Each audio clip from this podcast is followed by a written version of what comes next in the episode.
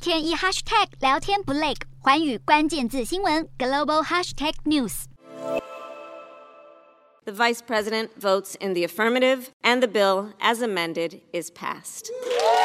身兼参院议长的美国副总统贺锦丽投下了一票同意，打破两党僵局，让参议院在七号用五十一票赞成对上五十票反对，通过了降低通膨法案。这项法案斥资四千三百亿美元，也就是超过十二兆台币的规模，要投资洁净能源来应对气候变迁，以及缓解美国医疗健保的不平等问题。当中六百四十亿美元用于医疗健保，三千七百亿美元则针对气候目标。这项降低通膨法案会是美国史上对洁净能源的最大一笔投资。为了让让这项气候倡议赢得支持，民主党人士还提出了风能、太阳能、核能的业者与消费者可享税额抵减，增加这套法案的吸引力。降低通膨法案也会打击美国药品价格高得离谱的问题。例如，法案当中一大改革诉求就是，当某些药品价格升幅快过于通膨时，制药商就必须提供退现，而且联邦医疗保险将会第一次被赋予权限，直接和这些药商协调部分药品价格，缓解美国医疗的严重不公平状况。拜登曾形容这项法案深具历史意义。不过，这套法案也同时替美国境内一些最糟糕的污染业者提供了数十亿美元的租税减免，协助他们转型成更加干净的能源厂。这项措举被民主党内部分人士诟病，但大多数都相信这是必要之恶。法案接下来会在近日交送众议院进行最终表决。